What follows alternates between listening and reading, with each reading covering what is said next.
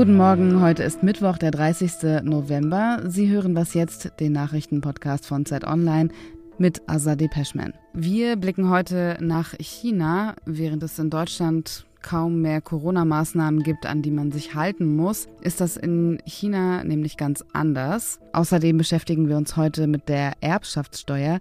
Die gilt in Deutschland nämlich nicht für große Firmenerbschaften. Aber erst einmal geht es hier weiter mit den Nachrichten.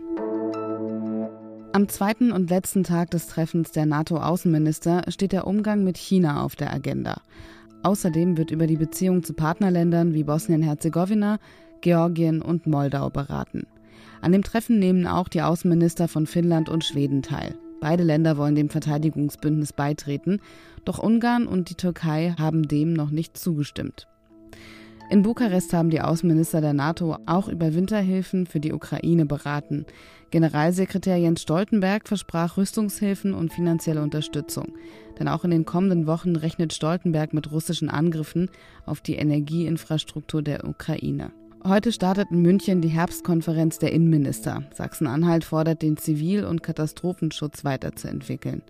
Der Bund müsse rund 10 Milliarden Euro innerhalb der kommenden zehn Jahre dafür bereitstellen, sagte Innenministerin Tamara Zieschank vor der Konferenz. Bereits im Frühjahr hätten die Länder den Bund um einen Stärkungspakt gebeten. Ein weiteres Thema ist der Abschiebestopp in den Iran. Die Innenminister seien sich einig, dass keine weiteren Abschiebungen mehr erfolgen können, so der Vorsitzende der Innenministerkonferenz, Bayerns Ressortchef Joachim Herrmann. Redaktionsschluss für diesen Podcast ist 5 Uhr.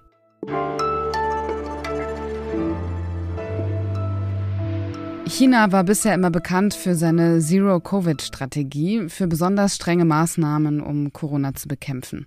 Auch jetzt ist China wieder im Lockdown, der für Millionen für Menschen gilt. Nur mittlerweile gibt es auch Proteste dagegen. Könnte China also erstmals, ähnlich wie es ja in weiten Teilen der Welt schon der Fall ist, die Maßnahmen lockern oder sogar stoppen? Darüber spreche ich mit Jakob Simmank aus dem Gesundheitsressort von Zeit Online. Hallo Jakob. Hallo Azadi. Wie ist denn die Corona-Lage in China jetzt gerade aktuell? In den vergangenen Wochen haben wir einen ziemlich starken äh, Anstieg der Fallzahlen gesehen, der auch begleitet wird von starken Einschränkungen. Also ganze Städte sind letztlich wieder im Lockdown. Und die Frage ist so ein bisschen, kriegt man es handelt sich ja auch in China um Omikron, also eine besonders ansteckende Variante, kriegt man das eigentlich noch unter Kontrolle. Und gleichzeitig, wie du schon gesagt hast, gibt es Proteste gegen die Restriktivität dieser Maßnahmen, sodass sich dem Regime eigentlich die Frage stellt, wie machen wir weiter? Also bleiben wir bei unserer Zero-Covid-Strategie oder öffnen wir wie ja förmlich der ganze Rest der Welt? Gerade jetzt, was die Fallzahlen betrifft, wie verlässlich sind da eigentlich die Daten? Die Daten sind im Allgemeinen nicht verlässlich gegenwärtig aus China. Bei den Fallzahlen gibt es die gleichen Probleme, wie wir sie auch in Deutschland oder anderen Ländern hatten, also möglicherweise eine Untererfassung. Aber es gibt natürlich auch immer noch eine politische Komponente. Das Gleiche gilt für die Impfquoten und andere Maßzahlen der Pandemie. Das heißt, das, was China rausgibt, ob das wirklich die Realität widerspiegelt, wissen wir letztlich einfach nicht. Für den Fall, dass China die Maßnahmen jetzt beendet, von jetzt auf gleich, könnte es jetzt, also über zwei Jahre nach Ausbruch der Pandemie, immer noch viele schwere Verläufe oder sogar Tote im dreistelligen Bereich pro Tag geben?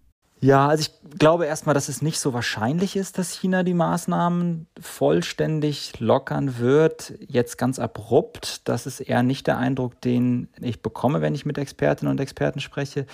Aber ja, wenn sie es tun würden, und da gibt es Modellierungen von taiwanesischen Wissenschaftlern beispielsweise, dann hätte man eine ziemlich äh, heftige Welle. Und da sind die Schätzungen so, dass dann um die 1,5 Millionen Chinesen binnen sechs Monaten sterben würden. Und das wäre dann eine Welle, die ist ungefähr doppelt so tödlich wie die erste Omikron-Welle in den USA, nur um da mal einen Vergleich zu haben. Und das ist sicherlich auch das Szenario, vor dem ganz sicher in China die Führung Angst hat.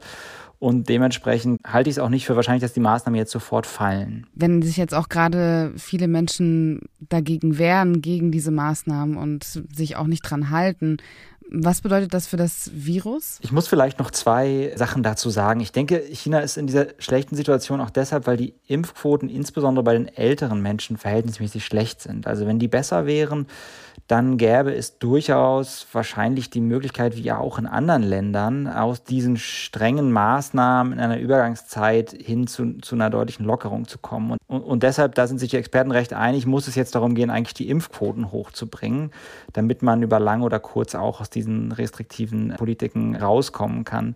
Deine Frage zu, zu dem Virus, die ist sehr interessant und da gibt es, glaube ich, keine einhellige Meinung unter Virologen, aber die schauen sich das natürlich genau an, wenn wir jetzt plötzlich ähm, einen substanziellen Teil der Weltbevölkerung, über eine Milliarde Menschen haben, die am Infektionsgeschehen teilnehmen, dann ist es natürlich so, dass das Virus ganz viel Platz und Raum hat, sich zu, zu entwickeln, zu replizieren und auch weil die Immunität der Menschen in China eine andere ist als weltweit, die sind ja noch gar nicht mit dem Virus in Kontakt gekommen, glauben manche, dass da, wenn es schlecht läuft, neue Varianten entstehen, die dann auch wiederum sich auf den Rest der Welt auswirken können. Andere glauben das nicht so sehr. Die verweisen eher darauf, dass die bisherigen Varianten ja nicht unbedingt entstanden sind, wenn die Wellen besonders groß waren, sondern eher im Vorhinein solcher Wellen, beispielsweise bei Menschen, die Probleme mit dem Immunsystem haben und dass die Varianten dann eher, also andersrum, für hohe Wellen gesorgt haben. Insofern gibt es auf jeden Fall eine ganze Menge Diskussionen, sage ich mal, im äh, virologischen Lager darüber, was passieren würde, wenn jetzt China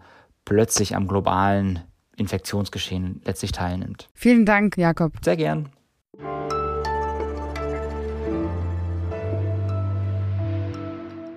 Und sonst so? Über 20 Jahre ist es her, dass eine kleine Gruppe von Laufvögeln, die der Nandus, aus einem privaten Gehege in der Nähe von Lübeck ausgebrochen sind und sich ihren Weg in die Freiheit suchten. Der deutsche Winter konnte ihnen aber nichts anhaben, sie haben in freier Wildbahn überlebt und das, obwohl Deutschland gar nicht ihre natürliche und ursprüngliche Umgebung ist. Nandus sind eigentlich in Südamerika zu Hause, in Uruguay, Argentinien und Brasilien. Mittlerweile sind aber 144 Nandus auf den Feldern und Wiesen in Mecklenburg-Vorpommern unterwegs und da sie in Deutschland keine natürlichen Feinde haben, konnten sie in den letzten Jahren nicht nur überleben, sondern sich auch vermehren und ihre Gruppe sogar vergrößern.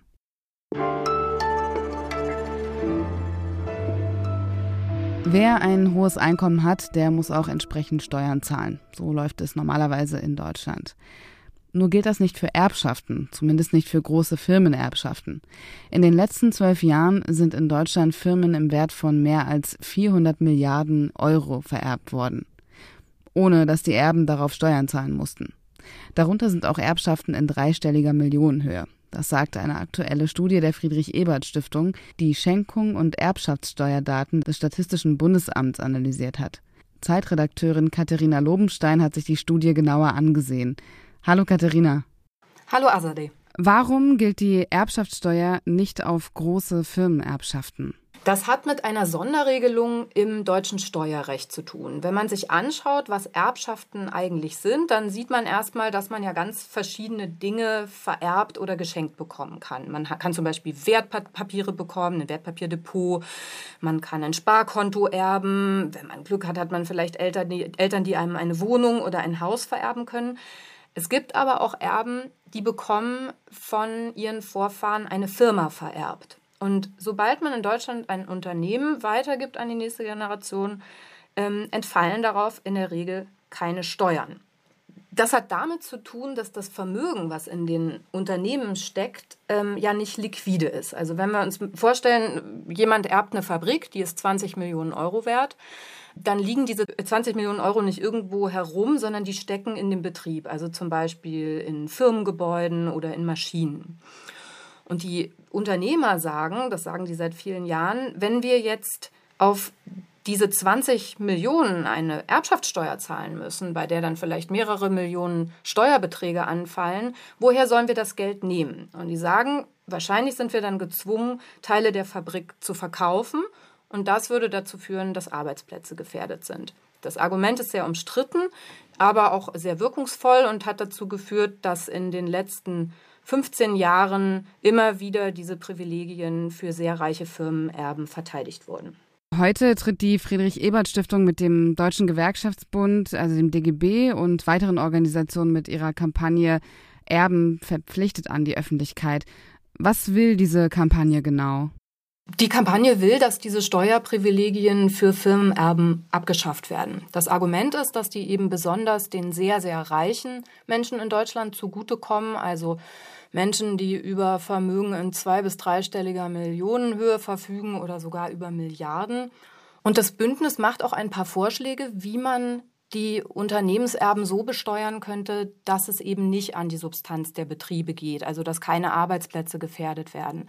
Ein Vorschlag ist zum Beispiel, dass man die Steuerzahlung streckt. Das heißt, der Fabrikerbe müsste nicht auf einen Schlag seine Steuer entrichten und dafür dann vielleicht Teile seiner Maschinen verkaufen, sondern der könnte diese Steuerzahlung strecken über mehrere Jahre, 10, 20 Jahre und dann die Steuer aus den laufenden Gewinnen bezahlen. Vielen lieben Dank dir für deine Zeit, Katharina. Danke dir. Und das war was jetzt für heute.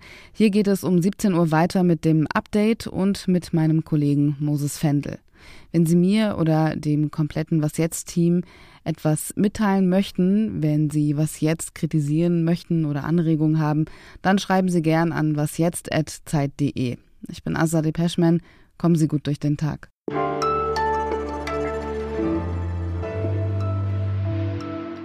wenn man sich. Oh nee, warte mal, ich fange nochmal neu an.